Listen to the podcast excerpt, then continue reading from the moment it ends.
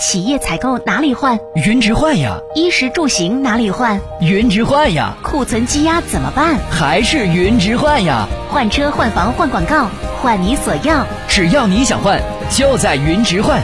云直换专线：四零零九幺五二二二幺。纽约律师西恩对麦当劳进行了起诉，在他看来，香草冰淇淋中没有香草，是对消费者的欺诈。麦当劳、肯德基的炸鸡、汉堡很受大家的喜爱，尤其是近几年的蛋挞。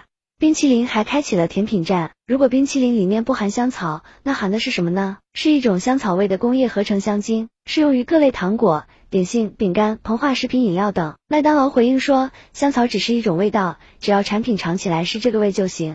消费者并没有期待产品中含有真的香草成分。近年来，麦当劳食品安全事件频发。麦当劳的肉夹馍售价九元，宣传图上馍里满满的肉，但是网友打开包装发现里面的肉非常少。英国女孩在炸鸡中吃出外科口罩，安以轩吐槽麦当劳被烫伤的经历。除了麦当劳，胡椒博士等诸多品牌大佬也遭到了指控。网友认为，老婆饼里没有老婆，鱼香肉丝里也没有鱼。在我国消费者认知里，香草是香草味的工业合成香精，也有人认为是小题大做了。这些只是食物的名称，在制作材料中并没有提及。但是麦当劳的冰淇淋暗示的是有香草成分，二者不是一回事。对此你怎么看呢？